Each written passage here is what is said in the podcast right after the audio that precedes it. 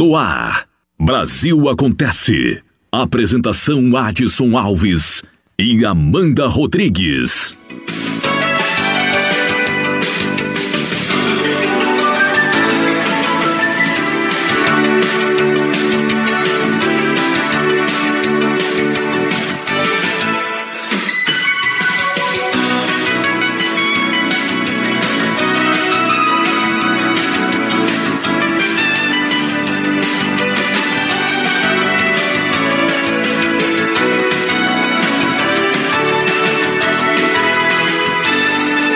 Brasil Acontece. Tá no ar para você o nosso Brasil Acontece com os principais destaques do dia para você. Estamos ao vivo em todos os em todas as plataformas de rádios online. Estamos ao vivo no Deezer, no Rádiosnet, CX Rádio, Tudo Rádio, online Rádio Box, Onde tiver rádio, pode buscar por nossas emissoras e ouvir a melhor programação. Redes sociais: Facebook, Estação Pop News, Twitter, Estação Pop News, YouTube e podcast Estação Pop News.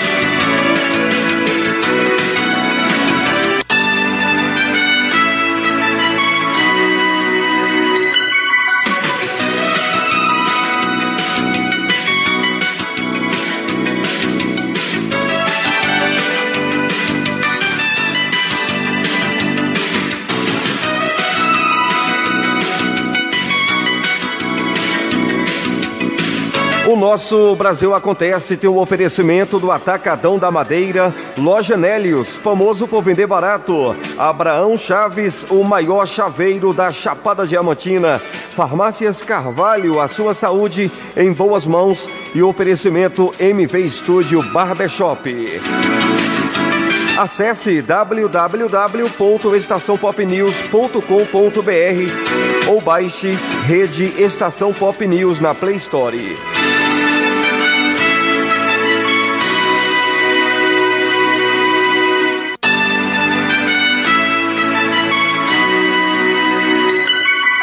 Entre os destaques de hoje, INSS prorroga prazo para prova de vida. Multa para quem sair sem máscara em São Paulo será de 500 reais.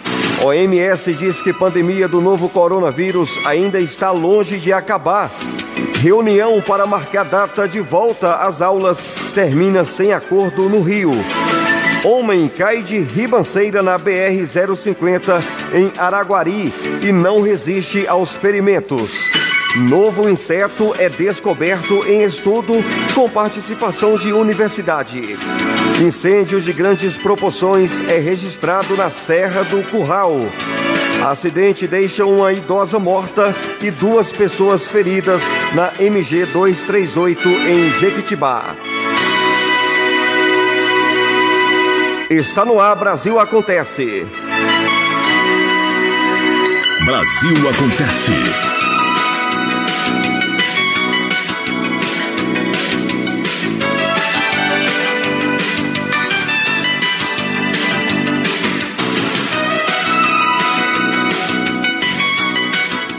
INSS prorroga prazo para prova de vida. Quem tem os detalhes é Estênio Ribeiro. Fala, Estênio. O Instituto Nacional do Seguro Social prorrogou para 31 de dezembro o prazo para que aposentados pensionistas renovem as senhas dos bancos em que recebem pagamentos. O prazo para a prova de vida terminaria no dia 28 de fevereiro. A data foi alterada, porém, para dar mais tempo aos 4 milhões e 700 mil segurados que ainda não cumpriram a obrigação a informação foi dada pelo diretor de benefícios do INSS, Benedito Brunca. Ele disse que 85% dos segurados já se recadastraram e salientou que o procedimento é necessário para evitar fraudes aos cofres públicos, com gente muito viva recebendo benefícios de quem já morreu. De Brasília, Estênio Ribeiro. Bom, vale lembrar que tudo isso no final vira podcast. Vá no seu agregador de podcast preferido e busque Estação Pop News. E lá tem todos os nossos podcasts.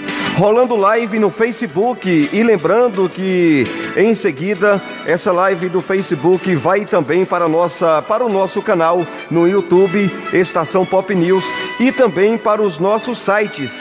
Um desses sites é o www.estaçãopopnews.com.br.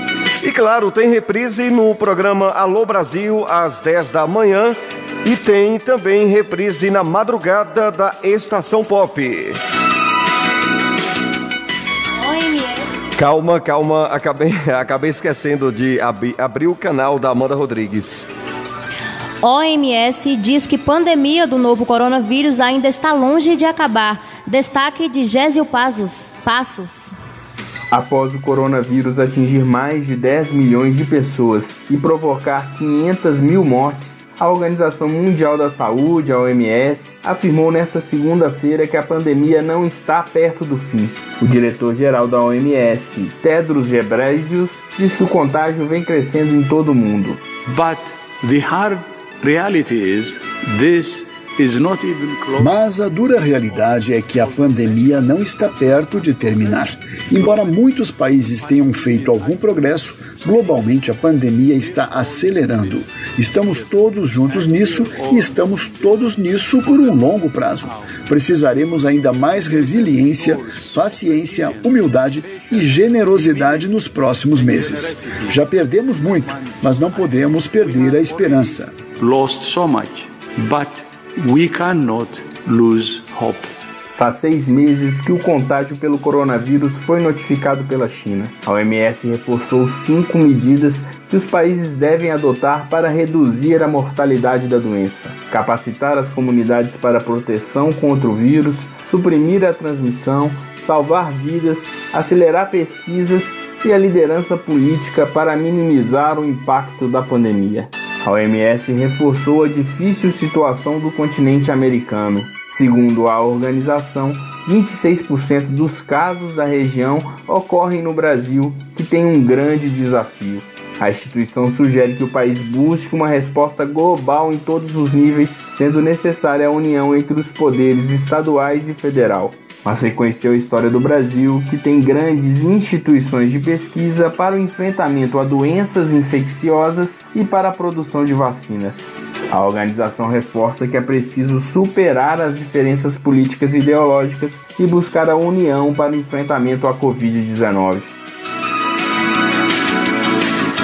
Brasil Acontece. Apresentação Adson Alves e Amanda Rodrigues.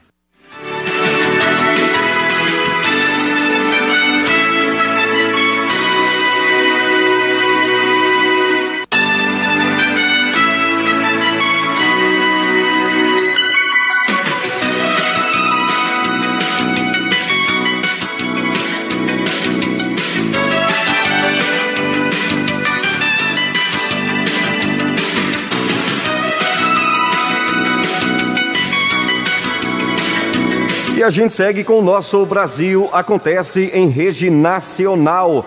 Não esquece de acessar o nosso site www.estaçãopopnews.com.br e baixar o nosso aplicativo Rede Estação Pop News para você ficar por dentro da notícia. A notícia sempre em primeiro lugar.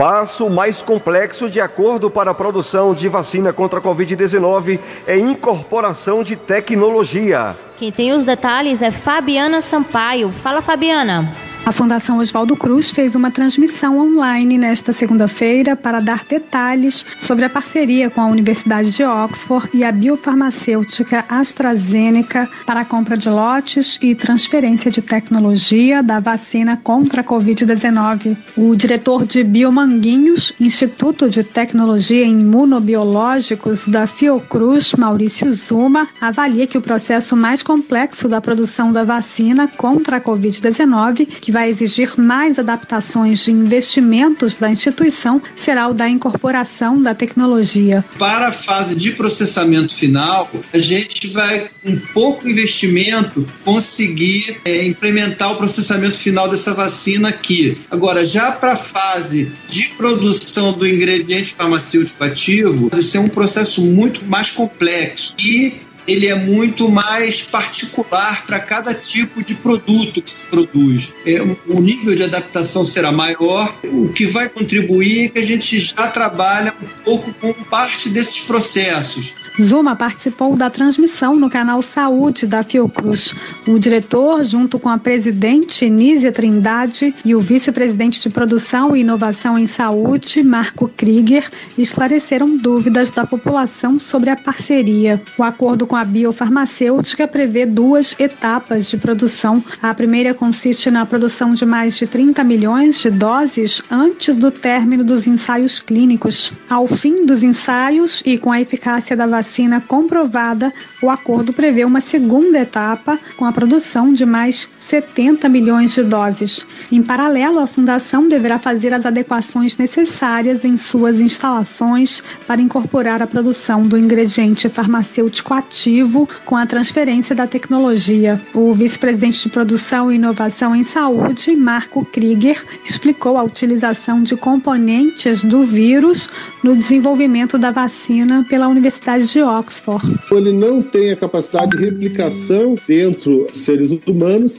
ele faz uma infecção de algumas células, né, produz o que seriam é, cópias do genoma viral, mas na verdade essas cópias são apenas, principalmente, né, as proteínas que foram colocadas lá, retiradas do genoma do, do, do SARS-CoV-19. Então, é uma vacina que ela, ela é segura, né, já foi testada, a princípio ela não deve ter replicação, embora seja uma plataforma é, de um vetor viral, ele não tem a replicação, ele apenas faz uma infecção e apresentação dos antigos. Nízia Trindade, presidente da Fiocruz, ressaltou que a instituição continua os estudos paralelos de outras vacinas em desenvolvimento. Acho que nos coloca mais próximos da efetiva vacina é o trabalho de análise que muito aprofundada que nós estamos fazendo e bo, o bom desenvolvimento do ensaio clínico. Esse é o único caminho é, de chegarmos a uma vacina. Ao mesmo tempo, é, nós estaremos continuando a análise de todas as vacinas candidatas. Isso é um movimento também global. Está previsto, inclusive, um fundo da Organização Mundial de Saúde em apoio às iniciativas. Os especialistas explicaram que os grupos prioritários que deverão deverão receber a vacina quando da sua aprovação pela Anvisa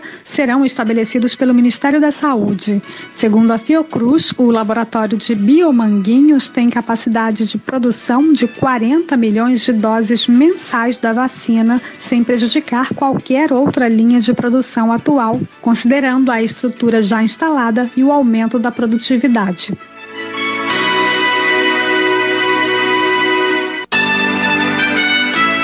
Brasil Acontece.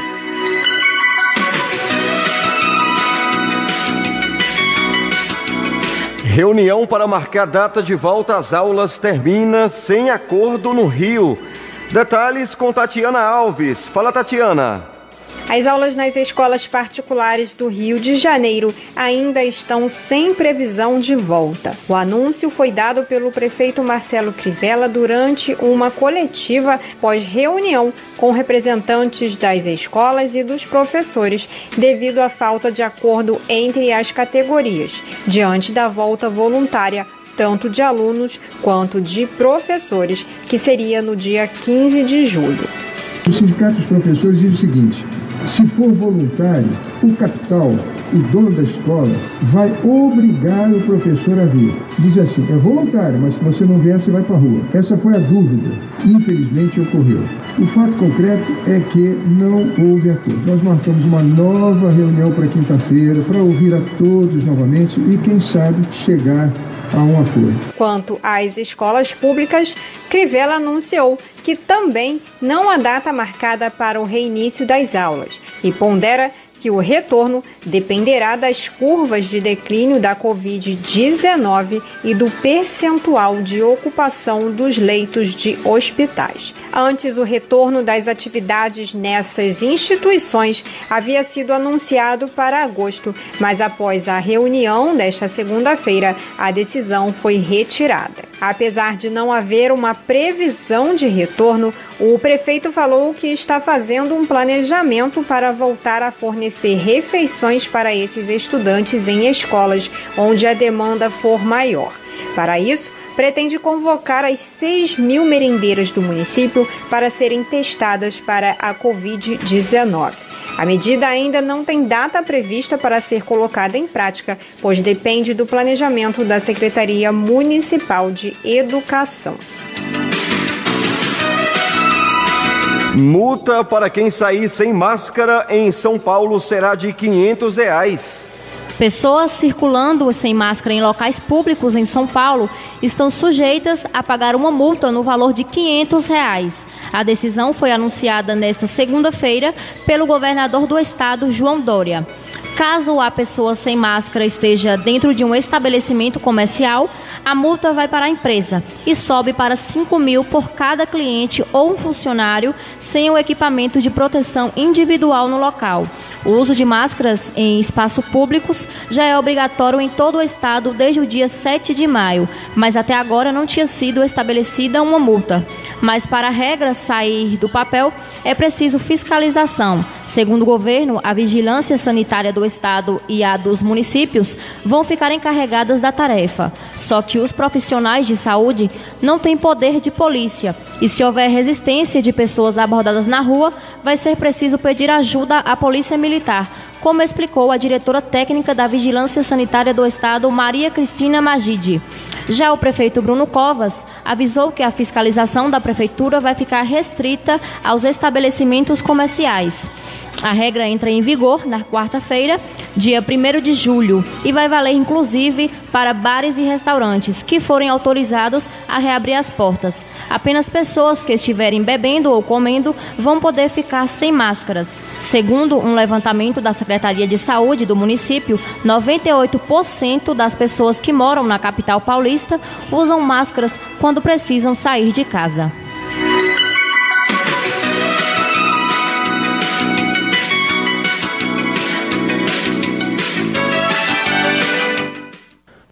Brasil acontece. Informação.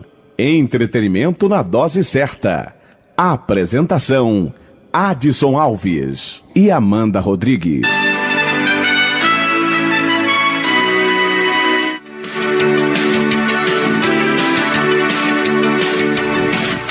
Goiás volta a endurecer regras de isolamento social a partir de terça-feira, a partir de hoje. Quem tem os detalhes é Renata Martins. Fala, Renata.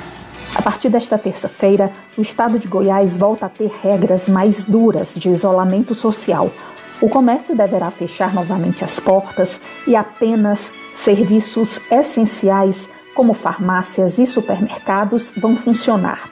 O decreto é assinado pelo governador Ronaldo Caiado. Segundo o governo, a quarentena será alternada.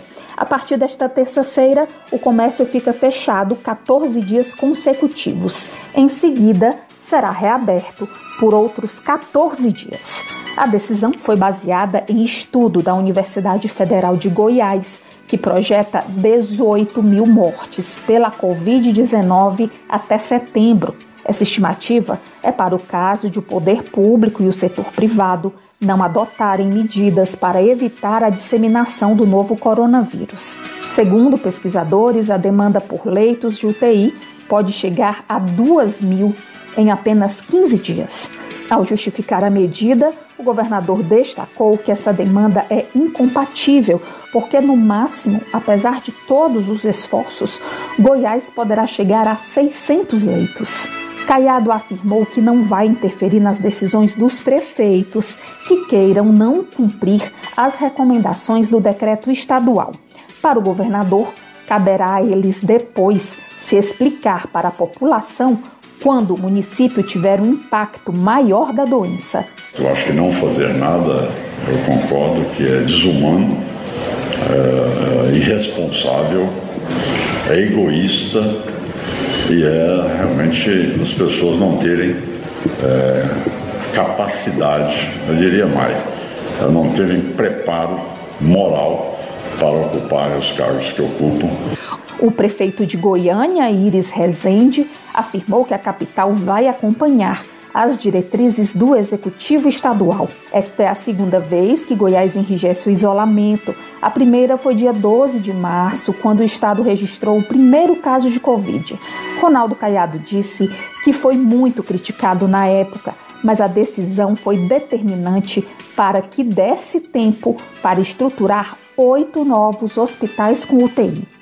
Em abril, um novo decreto flexibilizou as medidas e permitiu a abertura do comércio, salões de beleza e a realização de cultos e missas. Segundo o boletim divulgado essa segunda-feira pela Secretaria de Saúde de Goiás, o estado tem mais de 23 mil casos confirmados e 437 pessoas morreram por contaminação pelo novo coronavírus. Obrigada, Renata Martins.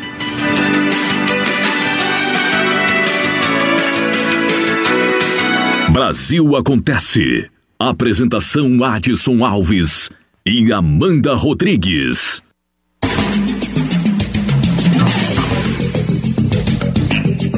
Estação Pop News. Departamento Comercial 759 9902 1190. Nosso WhatsApp é o 759 9976 7840. Rede Estação Pop News.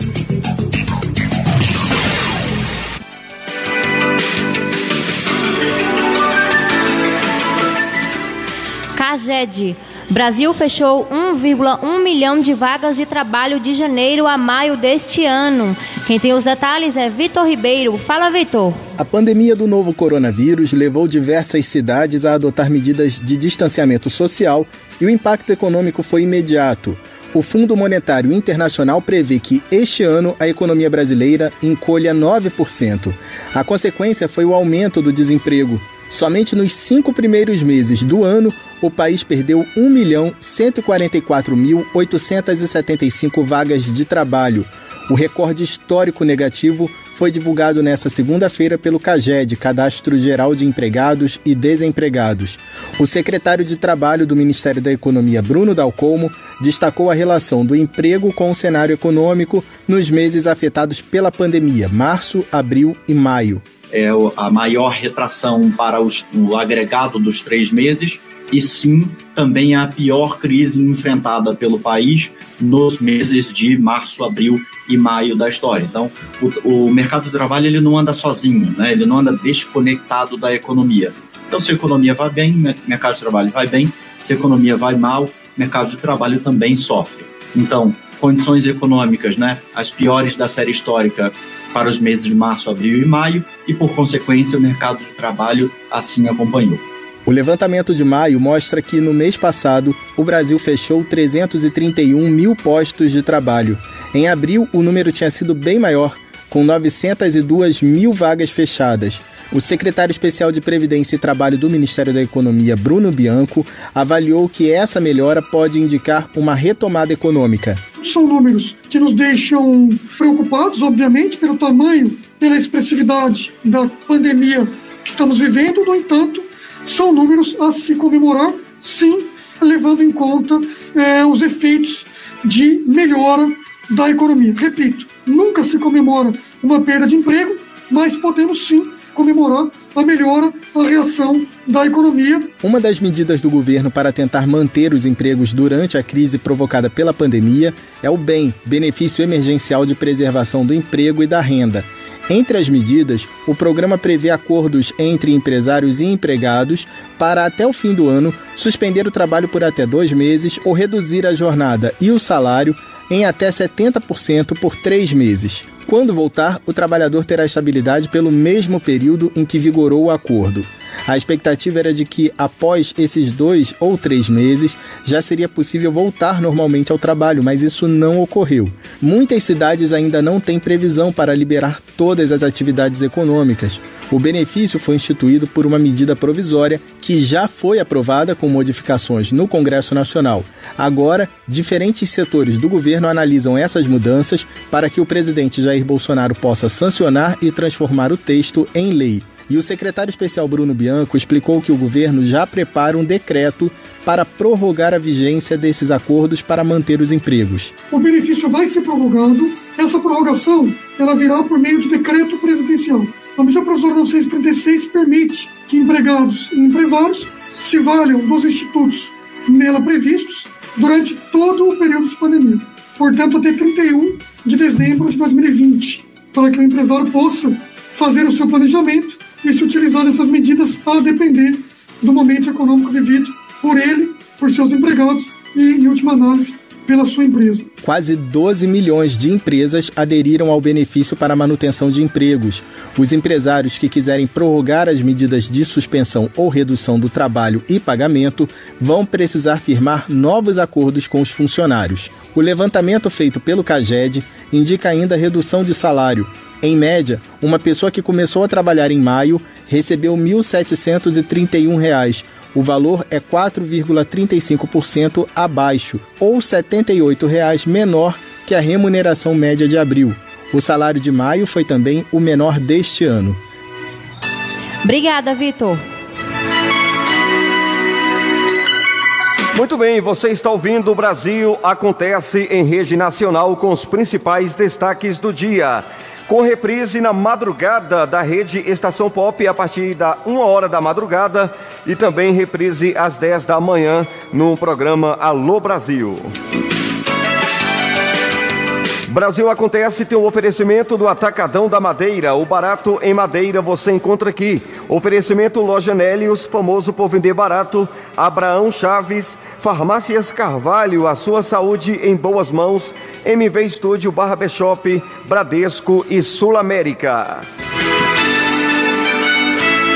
Muito bem, não esquece de baixar o nosso aplicativo na Play Store. Como as pessoas fazem para nos encontrar na Play Store? Amanda Rodrigues.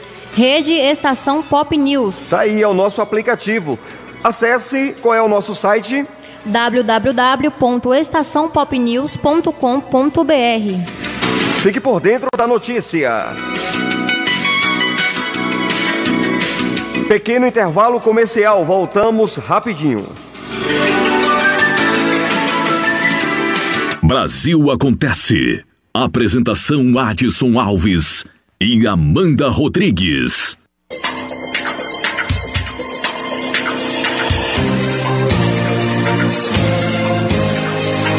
Baixe o aplicativo Estação Pop News e fique por dentro de tudo que acontece no mundo. Estação Pop News.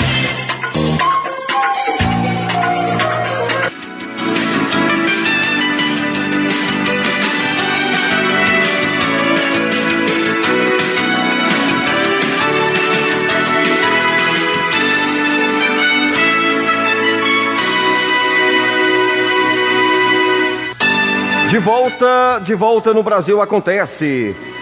Os principais destaques do dia, fique por dentro de tudo. Mortes em casa por problemas cardíacos crescem 30% durante a pandemia, aponta pesquisa. Mais pessoas morreram em casa por doenças cardiovasculares durante a pandemia. É o que indica os números apresentados pela SBC, Sociedade Brasileira de Cardiologia, e pela ARPEN, Associação dos Registradores de Pessoas Naturais do Brasil. O aumento de mortes em domicílio por AVC, infarto e outras doenças cardiovasculares foi de mais 30% em relação ao mesmo período do ano passado. Em 2019, entre os meses de março e maio, foram 11.990 mortes por doenças cardíacas. Neste ano, foram 15.847 óbitos. Na avaliação da SBC, as mortes por doenças cardíacas têm possivelmente três fatores principais: acesso limitado a hospitais onde houve sobrecarga do sistema de saúde, redução da procura por cuidados médicos devido ao distanciamento social ou por medo de contrair Covid-19 e também o isolamento, que prejudica a detecção de sintomas. O presidente da Sociedade Brasileira de Cardiologia, Marcelo Queiroga, aponta ainda que a Covid-19 também afeta o sistema cardíaco. A orientação do cardiologista é que pessoas com doenças cardíacas não deixem de fazer uso dos medicamentos já utilizados de, de maneira contínua. Ele também reforça a importância de não fumar e de melhorar a alimentação, devido a diferentes prazos legais para a realização do registro de morte e ainda para o envio das informações à Central de Informações do Registro Civil. A ARPEN também alerta que os números por doenças cardíacas em casa podem ser ainda maiores.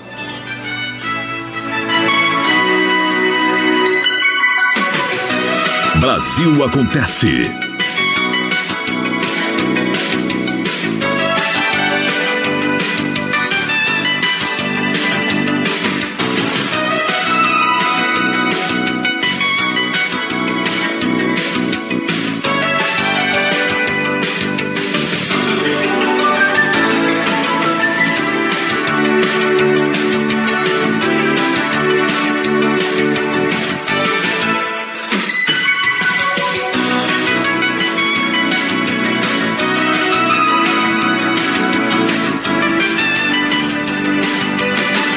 Brasil acontece os principais destaques do dia.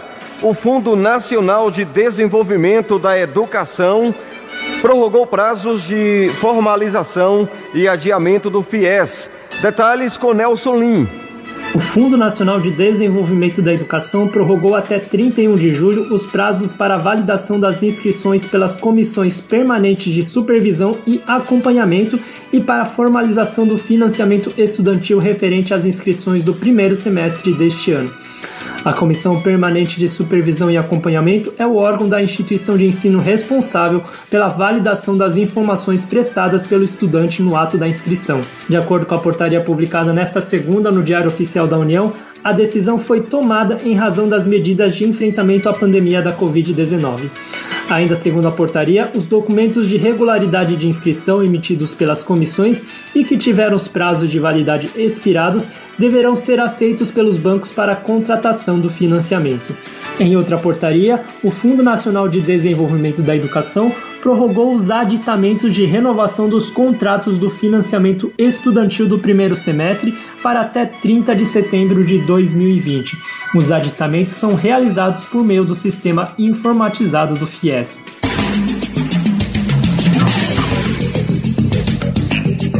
Estação Pop News. Departamento Comercial 759 9902 1190. Nosso WhatsApp é o 759 9976 7840. Rede Estação Pop News.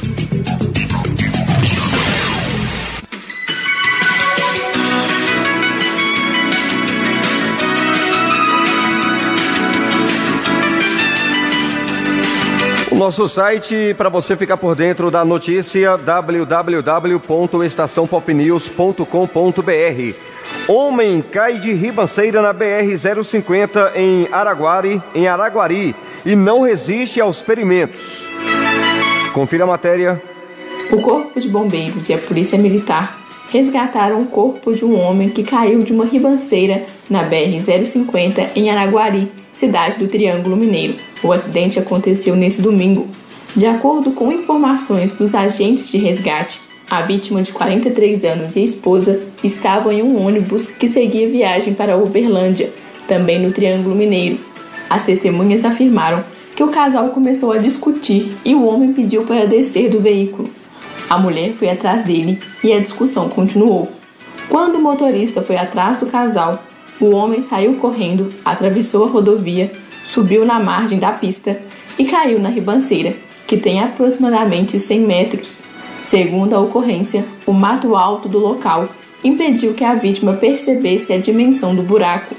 Os bombeiros afirmaram que o homem sofreu traumatismo crânioencefálico grave, além de múltiplas fraturas. A informação é de que a vítima faleceu no local. Seu corpo foi encaminhado para o Instituto Médico Legal de Araguari. Do portal Amit, em Belo Horizonte, repórter Carolina Marçal.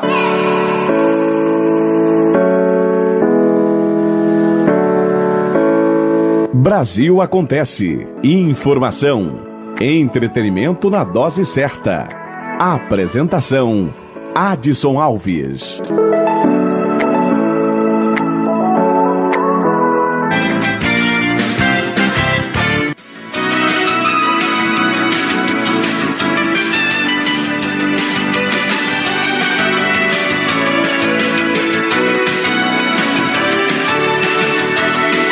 A gente segue com o Brasil Acontece. A notícia em primeiro lugar. Incêndio de grandes proporções é registrado na Serra do Curral. Detalhes com Vitor Veloso. Fala, Vitor. Um incêndio de grandes proporções foi registrado na Serra do Curral, em Belo Horizonte, na noite do último domingo. Equipes do Corpo de Bombeiros se deslocaram para o local para conter as chamas. O fogo teria começado por volta das três da tarde de domingo e só foi controlado às três da manhã desta segunda-feira. A guarnição conteve as chamas e monitorou os imóveis da região. O Hospital da Baleia é um dos que ficam próximo ao local. Ainda segundo os militares, a chamada linha de frente foi registrada nos bairros Taquaril e Serra. Os bombeiros deslocaram cinco guarnições para realizar os trabalhos no local e apagar o fogo. Nesta segunda-feira, os militares estão monitorando o local e fazem a medição da área atingida pelo fogo. Em Ituiutaba, no Triângulo Mineiro, dois incêndios também foram registrados no último domingo. Um deles aconteceu por volta das 11 horas da manhã, em lotes vagos que ficam ao lado de uma estrada que leva para a região de São Lourenço. A outra ocorrência aconteceu por volta das seis e meia da tarde, em um lote que fica no bairro Santa Edvirges. Uma área em torno de 2 mil metros quadrados foi queimada. Foram gastos cerca de mil litros de água. Do portal Amirte, em Belo Horizonte, repórter Vitor Veloso. Novo inseto é descoberto em estudo com participação de universidade. A descoberta da Rivudiva ima, uma ninfa da ordem Ephemeroptera, contou com a participação da Universidade Federal de Viçosa.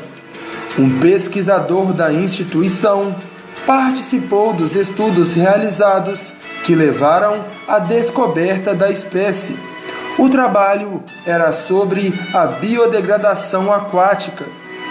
A revista científica Zootáxica publicou a descrição do inseto do professor e pesquisador do Departamento de Entomologia da UFV, Frederico Sales.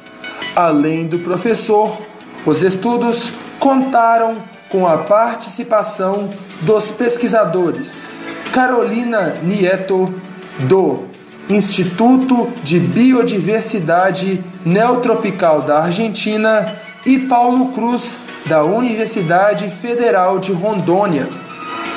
A pesquisa sobre a biodegradação aquática foi realizada em uma região neotropical.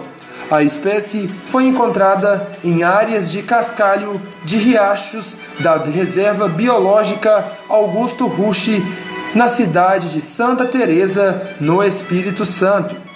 A denominação ninfa é dada a insetos que sofrem metamorfose e são da ordem Ephemeroptera. Do portal Amirte em Belo Horizonte, repórter João Costa.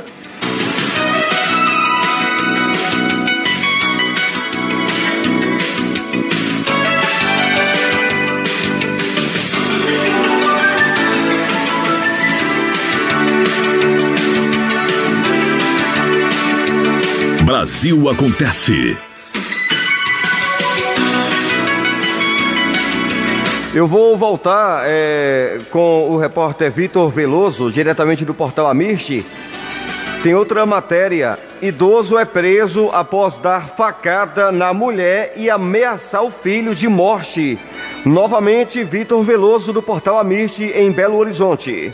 Um idoso de 70 anos tentou matar a esposa e ainda ameaçou o filho de morte no bairro Cristo Rei, em Montes Claros, no norte de Minas. O filho do casal contou que o pai teria consumido bebida alcoólica durante o dia e à tarde chegou em casa e deferiu um golpe de faca na mulher de 61 anos que estava sentada na porta do imóvel. A idosa chamou por socorro e o filho, de 37 anos, entrou em luta corporal com o pai e conseguiu imobilizar o idoso até a chegada da polícia. O SAMU foi acionado e a mulher foi socorrida e encaminhada para um hospital da cidade. A motivação do crime seria passional, segundo os policiais. O idoso teve algumas escoriações e foi levado para o hospital.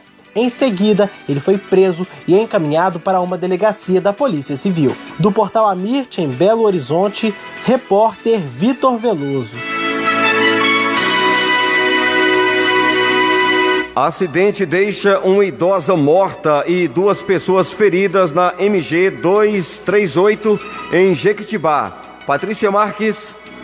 Uma idosa de 81 anos morreu após um acidente na MG 238 em Jequitibá, na região central de Minas, na noite desse domingo. Segundo o Corpo de Bombeiros, ela estava em um carro com outras quatro pessoas. Os militares foram acionados por volta das 8 da noite. Quando chegaram ao local, encontraram a idosa, identificada como Valdir Prudêncio de Lessa, já sem vida. O motorista do veículo teve uma fratura na pelve e foi conduzido pelos bombeiros ao Hospital Municipal de Sete Lagoas. Ainda de acordo com os militares, outro passageiro foi levado pela ambulância do município para o mesmo hospital com suspeita de fratura nas costelas. Já os outros dois ocupantes do veículo não apresentaram ferimentos e foram liberados no local pelo médico da ambulância. Do portal Amirte em Belo Horizonte, repórter Patrícia Marques. Estabelecimento de produtos de higiene e limpeza em João Pessoa tem autorização para funcionar. Eu vou para Brasília falar com Elisabel Ferriche. Fala, Elisabel. Os estabelecimentos de produtos de higiene e limpeza de João Pessoa, na Paraíba, têm autorização para funcionar nesse período de pandemia. A decisão é da juíza Flávia da Costa Lins Cavalcante, da primeira vara da Fazenda Pública da capital. O pedido foi feito pela empresa Complaste Comércio de Embalagens, que vende alimentos e produtos de higiene e limpeza. No entanto, para abrir as portas, a empresa deverá adotar todas as medidas necessárias para resguardar a saúde de seus trabalhadores e clientes, evitando aglomeração dentro ou fora do estabelecimento. A ação da empresa é para que as autoridades municipais não continuem notificando e suspendendo várias atividades consideradas essenciais.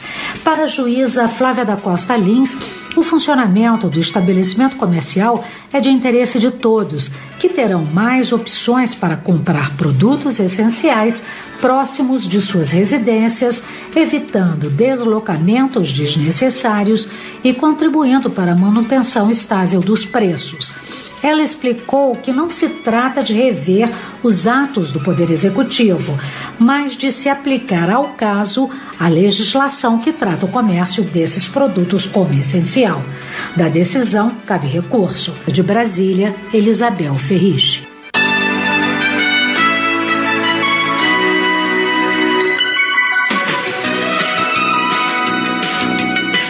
As principais notícias do dia no nosso Brasil acontece que fica por aqui.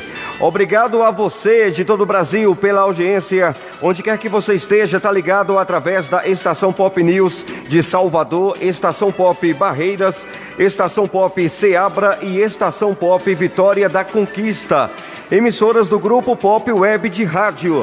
Obrigado pela sua audiência. O nosso Brasil acontece volta amanhã no mesmo horário. Valeu os parceiros Atacadão da Madeira, Loja Nélios, Abraão Chaves, Farmácias Carvalho, MV Estúdio, Bradesco e Sul América. Acesse www.estaçãopopnews.com.br e fique por dentro de tudo. Nosso aplicativo na Play Store, Rede Estação Pop News. Tem reprise na madrugada da Rede Estação Pop e tem reprise no Alô Brasil às 10 da manhã. E tudo isso vira podcast no seu agregador de podcast preferido. Pesquise Estação Pop News. Obrigado pela audiência. Voltamos amanhã.